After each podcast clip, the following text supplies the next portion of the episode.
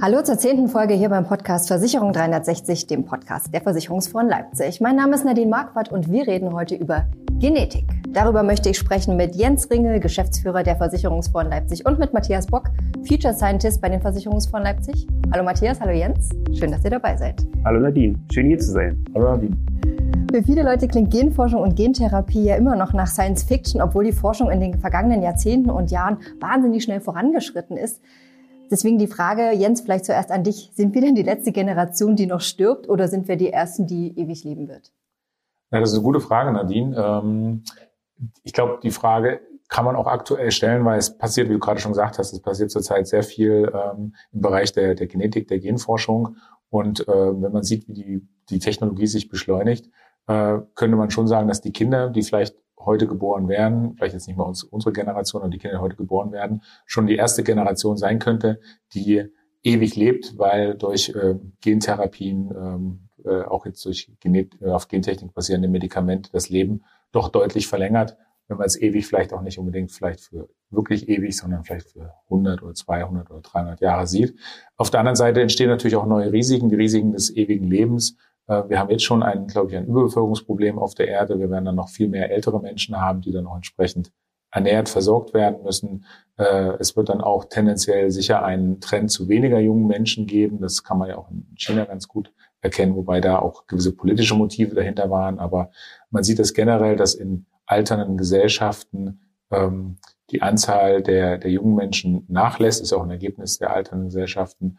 Und ähm, dass das dazu führt, dass dann diese Gesellschaften sich auch anders äh, verhalten, äh, risikoorientierter verhalten und vielleicht auch restriktiver verhalten, was man ja auch, glaube ich, aktuell ganz gut sehen kann. Was auch noch ein Punkt ist, der in diese Richtung beiträgt, ist, wenn Menschen länger leben und die Möglichkeit haben, auch entsprechend sich stärker länger zu bilden und mehr Vermögen aufzubauen, äh, wird auch da die, die Neigung äh, entstehen, noch weniger äh, Kinder zu bekommen, so dass dann vielleicht sich irgendwann auch solche äh, verkreisenden Gesellschaften ähm, dann auch vielleicht von der Anzahl der Menschen zwar stabilisieren, aber in sich immer älter werden und dann auch, glaube ich, die, die kulturelle und die biologische Erneuerung äh, fehlen wird. Deswegen, das, die Chance ist da, aber es sind auch eine Menge Risiken damit verbunden. Ja, danke Jens für die, für die Ausführung. Ich würde trotzdem gerne nochmal zurückgehen auf das, das ewige Leben, auf die Ewigkeit. Du hast jetzt schon ganz, ganz viele Beispiele gebracht, was das alles heißen kann. Aber für mich als Zukunftsforscher und als äh, auch Philosoph ist das natürlich eine ganz, ganz interessante Konstruktion. Und ich glaube, wir sollten da vorsichtig sein, weil das Ewige und die Ewigkeit, das können wir natürlich heute noch nicht erreichen. Du sagst es auch schon. Ich glaube, wenn wir heute die 100 Jahre erreichen, da sind wir schon gut mit dabei. In Zukunft könnte man vielleicht 150 Jahre sehen. Aber weniger als die Ewigkeit ist es doch eher für die Menschen und auch für die Kunden von Versicherungsunternehmen wichtig, ein langes, selbstbestimmtes und gesundes Leben zu führen. Da gibt es auch unterschiedliche Umfragen, die untersucht haben, wollen sie ewig leben oder wollen sie lieber 150 Jahre kerngesund leben? Und da entscheiden sich die Menschen immer ganz klar gegen die Ewigkeit, weil die kann ganz, ganz schön lange sein. Und da will man lieber 100 oder 150 Jahre doch eher gesund leben, wenig Leid haben, wenig Schmerzen haben. Von daher ist die Genetik heute eine ganz interessante Wissenschaft, die uns das auch ermöglichen wird. Aber die Ewigkeit zumindest wenn wir den heutigen, heutigen wissenschaftlichen Stand und auch die nächsten zehn Jahre betrachten, von der sind wir noch sehr, sehr weit weg. Um vielleicht noch den, den Rahmen für das lange oder ewige Leben ein bisschen zu erweitern. Wir haben einmal die Genetik, das ist das Thema für heute. Wir haben aber noch weitere Möglichkeiten, zum Beispiel Kryonik, Kryoschlaf. Das heißt, wir können Leute einfrieren, einschläfern. Auch so könnte man ein längeres Leben ermöglichen. Das wird heute getestet, ist äh, aus ethisch-moralischen Gründen sehr, sehr schwierig. Auch technisch sind wir da noch nicht so weit. Und äh, wir können natürlich auch, und das ist die dritte Variante, also Genetik, Kryoschlaf, ein sogenanntes Brain-Machine-Interface bauen und ja unseren Geist, auch ein schwerer Begriff, diesen hochladen in die Cloud und dann abspeichern. So sind wir zumindest geistig vielleicht ewig, bis der Speicher oder die Cloud mal abbrennt und dann äh, alles weg ist. Und äh, der Körper wird natürlich vergehen. Ja, das sind so noch vielleicht generelle Anmerkungen zu dem Thema.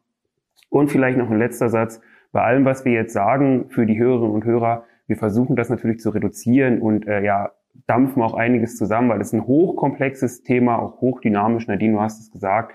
Daher geben wir hier einen kurzen Abgriss und ja, wenn da noch Fragen entstehen, hoffen wir natürlich, ja, dann kommen Sie gerne im Nachgang nochmal auf uns zu. Okay, ähm, vielleicht gehen wir einfach an der Stelle kurz noch mal einen Schritt zurück und gucken, was kann Genetik heute und was wird sie in Zukunft können. Jens, vielleicht kannst du schon mal anfangen und uns das, wie Matthias schon gesagt hat, in Grundzügen und ohne Anspruch auf Vollständigkeit äh, erklären. Ja, also Genetik ist ja schon ein Thema oder auch die Arbeit mit Genen, was schon relativ lange ist. Also gerade das, das Thema äh, Kreuzen von, von Pflanzen, Züchten von, von, äh, von Pflanzenvarianten oder auch das Züchten von Tieren, äh, Tierrassen, äh, ist, glaube ich, etwas, was Menschen schon sehr lange äh, äh, betreiben. Äh, es war natürlich immer sehr stark, sehr aufwendig, sehr, sehr zeitintensiv und äh, auch sehr zufällig. Und äh, deswegen haben, sind in ja, letzten Jahrzehnten verschiedene Verfahren, Methoden entwickelt worden, um Gene gezielt zu manipulieren bzw. gezielt einzu, einzuspielen.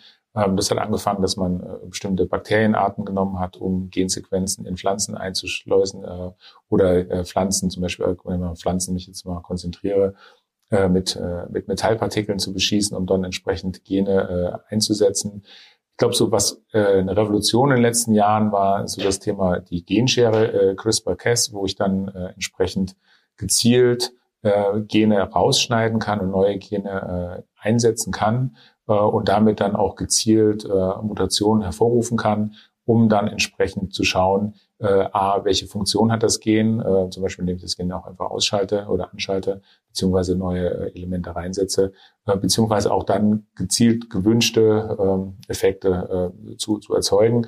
Ähm, ich glaube, aktuell sieht man sehr gut an der aktuellen Impfstoffentwicklung, äh, zu was äh, Genetik äh, auch heute schon äh, fähig ist. Zum einen, dass wir ähm, ja die, die, die Elemente des, des Virus RNA dann über zum Beispiel Bakterien in den Körper einschleusen um dort den Körper anzuregen, äh, ähm, Antikörper zu produzieren oder sogar jetzt bei den ganz neuen Impfstoffen, dass der Körper selbst sozusagen Teile des, äh, des Virus produziert und dann daraufhin auch noch das äh, sozusagen auch den, den Impfstoff äh, oder die, die Antikörper zu produzieren. Das heißt, ich verlagere auch die Impfstoffproduktion sozusagen in den, in den menschlichen Körper hinein, was uns natürlich auch in die Lage versetzt, dass wir relativ schnell auf Mutationen oder neue äh, Entwicklungen reagieren können, indem wir gezielt ähm, die, die Impfstoffe entsprechend anpassen. Also es, gibt sehr viele Möglichkeiten durch die, durch die neue Technologien. Ähm, viele Dinge, die vielleicht auch möglich sind, äh, haben auch einen sehr starken ethischen Hintergrund und äh, äh,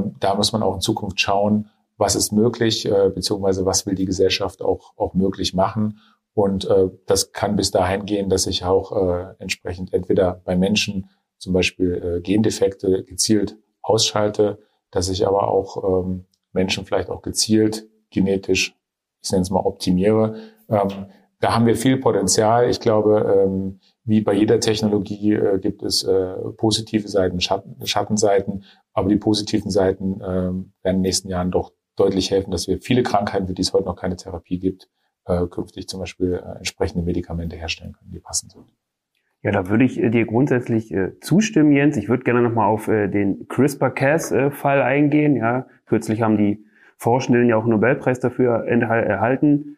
Und du hast sehr schön die äh, Anwendungsfälle aus dem klinischen Kontext diskutiert. Die sind auch alle sehr, sehr wichtig. Und ich glaube, das sind auch die Fälle, die für die Versicherer interessant sind, weil da wirklich gute Forschung betrieben wird. Aber es gibt noch sozusagen einen, einen, einen zweiten Bereich. Und das ist der, ich würde das jetzt eher als Lifestyle und Do-it-yourself äh, CRISPR-Cas Genetik-Technologie bezeichnen. Und das ist äh, ja eine ganz, ganz interessante Entwicklung, die wir hier in Deutschland aufgrund von Regulatorik noch nicht sehen, aber zum Beispiel kann man in den USA sich äh, CRISPR Do-it-yourself-Kits kaufen und äh, selber äh, ja Genomexperiment oder die Genschere selber anwenden. Das wird auch da gemacht. Das äh, wird auch sozusagen von der Regulatorik geduldet. Und dann kann man so interessante, in Anführungsstrichen interessante Use Cases herstellen, wie zum Beispiel eine leuchtende Hefe.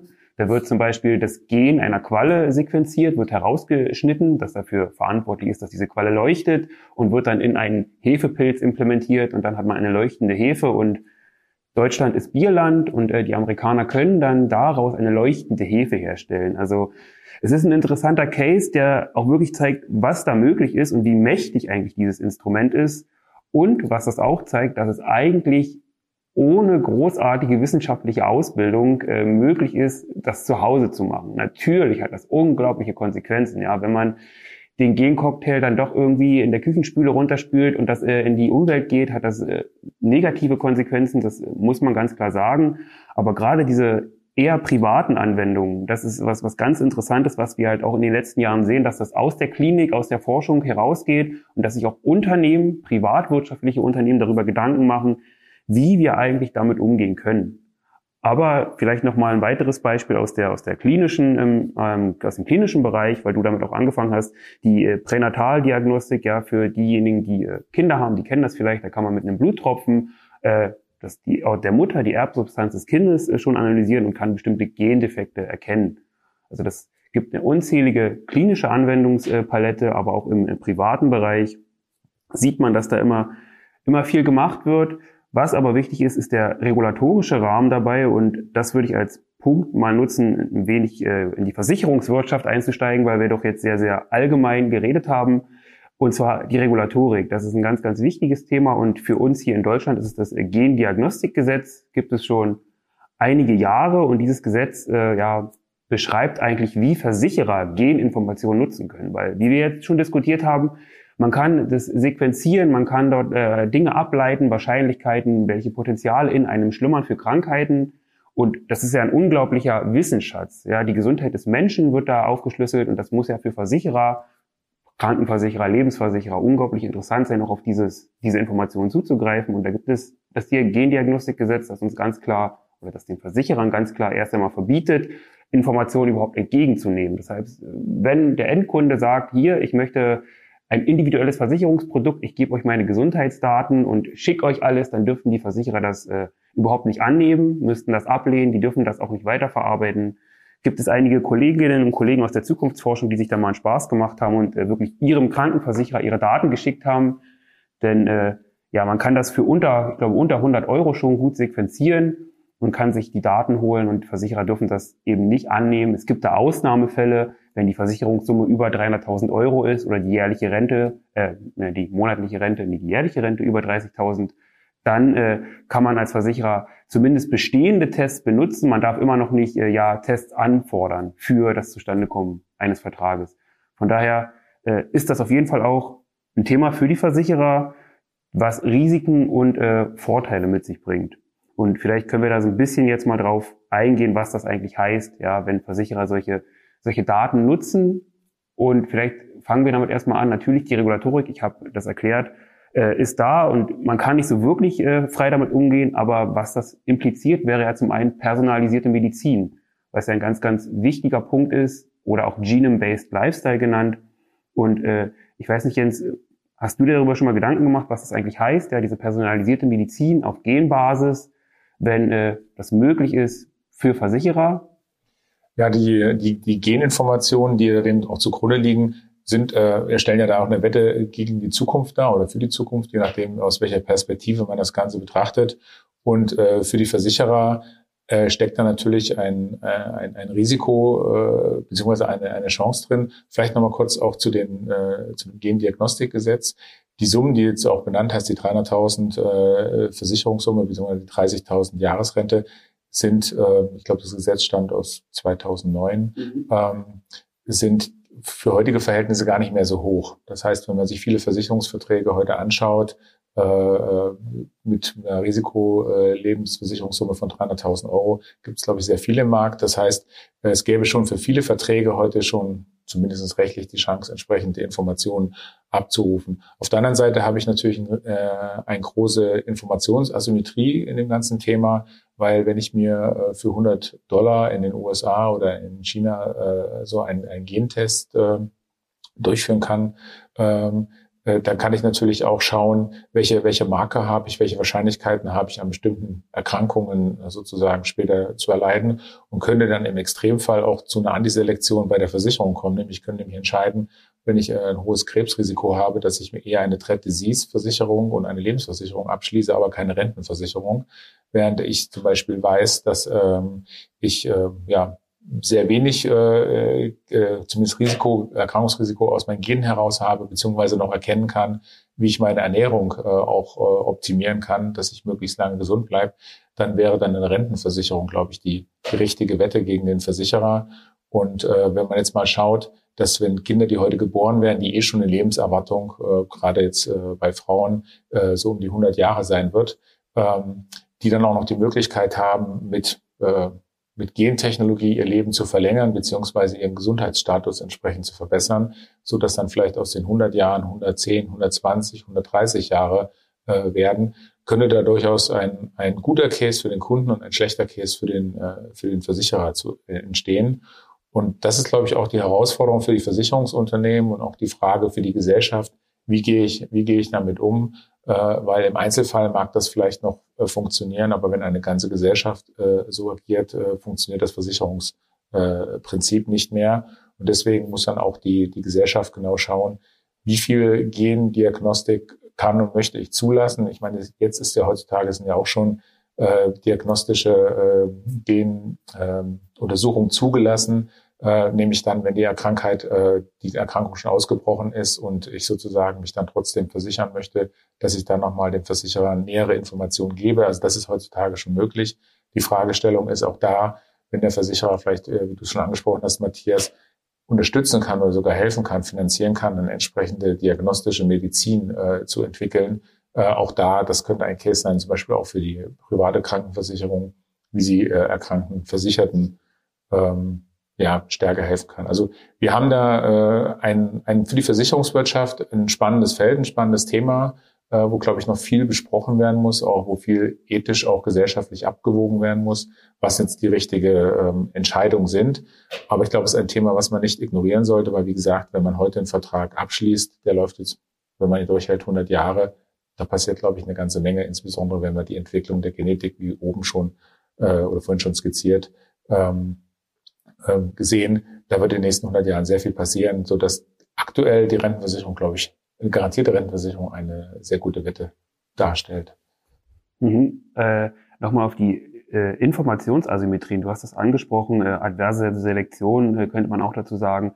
Wenn ich mir das Gendiagnostikgesetz heute anschaue, dann sehe ich da einen ganz klaren Nachteil, vor allem heute noch für die Versicherer. Ja? Also der Informationsvorsprung liegt erstmal noch bei den Kunden. Und äh, du hast es schon angesprochen, das kann äh, ja dazu führen, dass äh, das Versicherungsprinzip vielleicht komplett aus den Angeln gehoben wird, weil diejenigen, die äh, ja keine Versicherung brauchen, die wissen, ich bin komplett gesund, ja, die, die versichern sich nicht, also die Kunden sind dann komplett weg. Und ich sag mal, die Kunden mit schlechten Genen, die eigentlich eine Versicherung bräuchten, die wird der Versicherer nicht annehmen, weil das ja, wie du schon sagte, sehr, sehr schlechte Wette wäre, das wären sehr, sehr teure Kunden. Und ja, dieser Risikoausgleich im Kollektiv, wie man so schön äh, lehrbuchartig immer sagt, der würde ja dann komplett aus den Angeln gehoben werden, weil dieses Risikokollektiv, wie wir es heute kennen, würde gar keinen Bestand mehr haben. Von daher finde ich es ganz, ganz interessant auch zu beachten, wie sich diese Regulatorik und wie der Umgang mit den Geninformationen sich in Zukunft entwickeln wird, weil technisch ist da ganz, ganz viel möglich. Wir haben unterschiedliche Beispiele gebracht. Wir können Gene sequenzieren, wir können analysieren, wir können Wahrscheinlichkeiten für die Zukunft festlegen, ja, wir können Ernährungspläne bauen. Aber was machen wir mit den Informationen?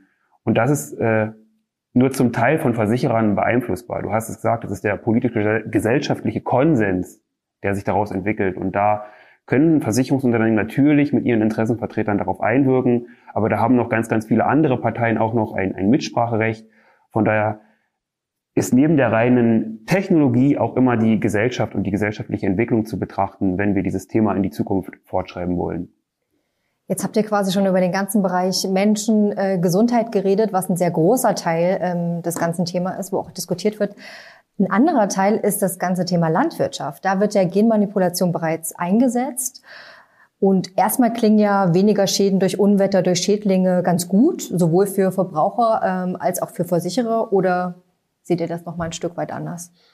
Ähm, ja, äh, Matthias hat das ja gerade schon angesprochen, äh, die, die, die, die gesellschaftliche Diskussion, die Frage, wie gehe ich, äh, wie gehe ich mit dem Thema um?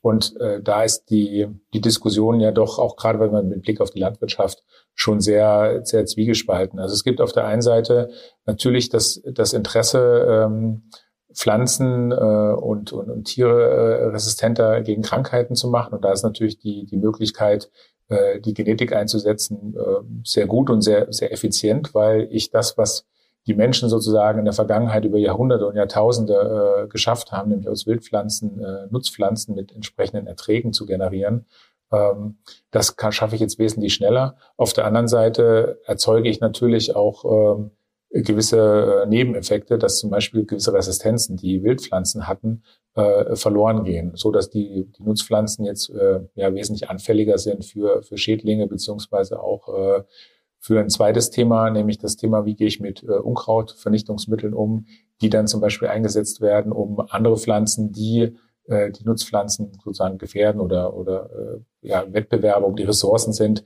äh, entsprechend äh, zu beseitigen. Da gab es in den letzten Jahren viel Entwicklung, viel Forschung, um entsprechend äh, ja, äh, die Resistenz von den, von den Pflanzen zu erhöhen, beziehungsweise auch mehr Ertrag zu bekommen. Und ähm, es werden weltweit schon sehr viele äh, Pflanzen, äh, genetisch äh, manipulierte Pflanzen angebaut.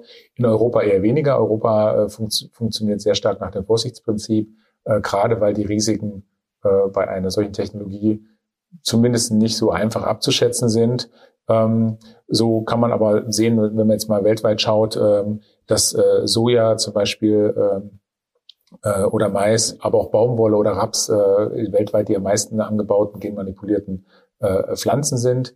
Ähm, das Risiko äh, besteht zum Beispiel darin, dass äh, aus, den, aus den Pflanzen sozusagen äh, die Gene, die eingesetzt worden sind, in sich auskreuzen in, in klassische Züchtungen beziehungsweise auch in Wildpflanzen dass wir da entsprechend die Effekte sehen, äh, dass, äh, dass diese, diese, diese, diese Pflanzen äh, sich dann verbreiten und dann äh, eine, eine Reduktion der Artenvielfalt entstehen kann. Ein anderes Thema ist, was wird in diese, was wird dann eingesetzt in die Pflanzen?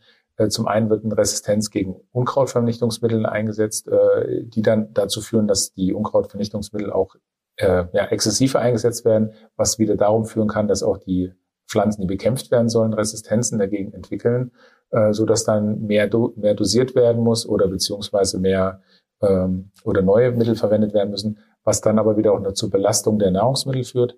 Auf der anderen Seite werden auch die Pflanzen so manipuliert, dass sie selber Gifte erzeugen, die zum Beispiel Fressfeinde, Raupen, äh, Fliegen und so weiter äh, bekämpfen. Da ist die Frage, was passiert mit dem Gift in diesen Nahrungsmitteln, äh, wenn das zum Beispiel als Tiernahrung eingesetzt wird oder als Ernährung äh, für die Menschen werden diese Gifte vollständig abgebaut, beziehungsweise auch die Fragestellung, äh, entstehen vielleicht auch neue Gifte, weil ähm, das, das Genom äh, der, der Tiere und Pflanzen, die jetzt damit äh, behandelt werden äh, oder gezüchtet werden, äh, das ist zwar vielleicht vollkommen sequenziert, aber das heißt immer nicht, dass man weiß, wie alles funktioniert. Das heißt, dass 50 Prozent des Genoms äh, vielleicht immer noch nicht die Funktion genau bekannt ist und dass, wenn ich da Dinge einsetze, durchaus auch neue Effekte erzeugt werden können. Kurz gesagt, ähm, es gibt viele Befürworter, die dann natürlich auch sagen, dass es zum Beispiel für die dritte Welt die Chance ist, ihr Ernährungsproblem zu lösen. Es gibt aber auch viele kritische Stimmen, die sagen, äh, dass ähm, Studien nachgewiesen wird, äh, dass es äh, Effekte gibt aus diesen, aus diesen Pflanzen, aus diesen äh, auch selbst Gift produzierenden Pflanzen, zum Beispiel indem sie die, äh, äh die Tierwelt gerade Bienen ist ja ein, ein, ein, ein Stichwort in dem Umfeld, äh, dass zum Beispiel Tierwelt äh, gefährden, dass zum Beispiel auch äh, Bienen sterben und so weiter durch, durch solche äh, genmanipulierten Pflanzen erzeugen kann.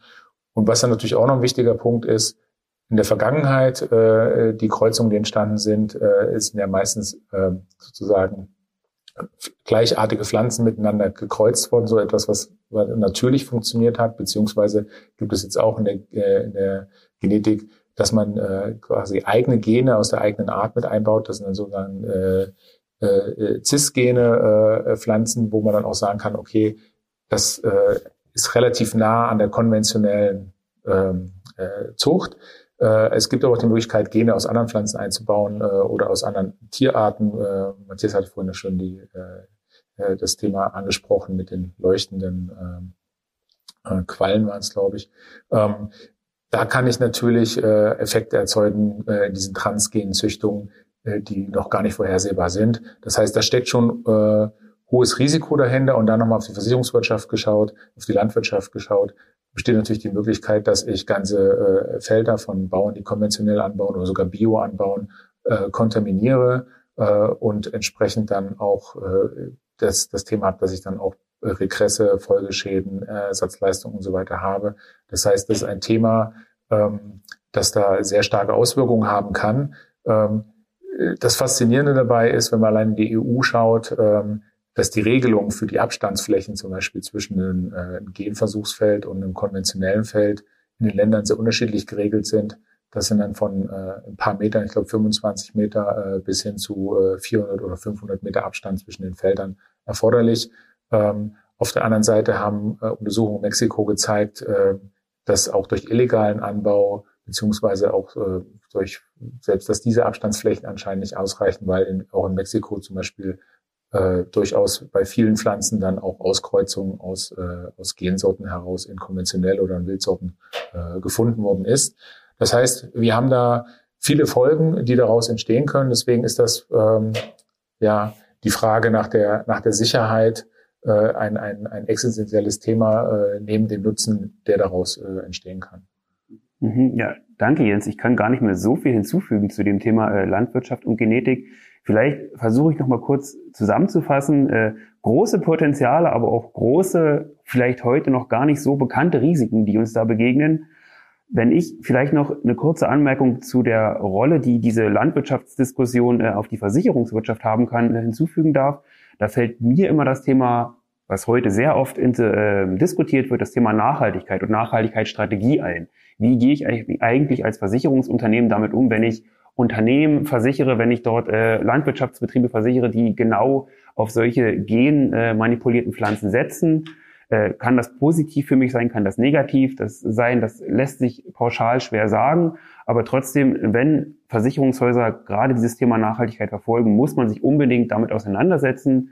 Im besten Falle, äh, ja, tut man das vielleicht mit Methoden der Trend- und Zukunftsforschung, weil äh, ja die Technologien sind da, wir müssen irgendwie damit umgehen, aber man kann ja schauen, welche Szenarien entwickeln sich, ja, wenn man die Nachhaltigkeitsstrategie entwickelt. Was passiert, wenn herauskommt, diese Genmanipulation ist sehr, sehr negativ, hat Folgen, die unglaublich stark auf die Umwelt einwirken, ja, oder was passiert aber, wenn alles gut läuft, ja. Deswegen, glaube ich, ist für Versicherer beim Thema Genetik, unabhängig davon, ob wir jetzt sagen, wir befassen uns mit dem menschlichen Körper, mit der Gesundheit, ja, oder wir befassen uns mit der, mit der Landwirtschaft, auf die das, äh, die Genetik Auswirkungen hat, ist es wichtig, äh, ja, zukunftsgewandt zu arbeiten, ja, weil wir wissen noch nicht ganz genau, was da passiert. Wir sind oft in Forschungsprozessen, einiges ist etabliert, einiges funktioniert gut, anderes, da sind wir uns ganz, ganz unsicher. Von daher als Tipp von mir als Zukunftsforscher versuchen Sie halt auch mit einem Trendscouting da äh, ja diese Entwicklungen immer zu verfolgen, weil es passiert sehr, sehr viel in der Anmoderation. Nadine, du hast es gesagt, das ist nicht nur komplex, das Thema, das ist auch hochdynamisch.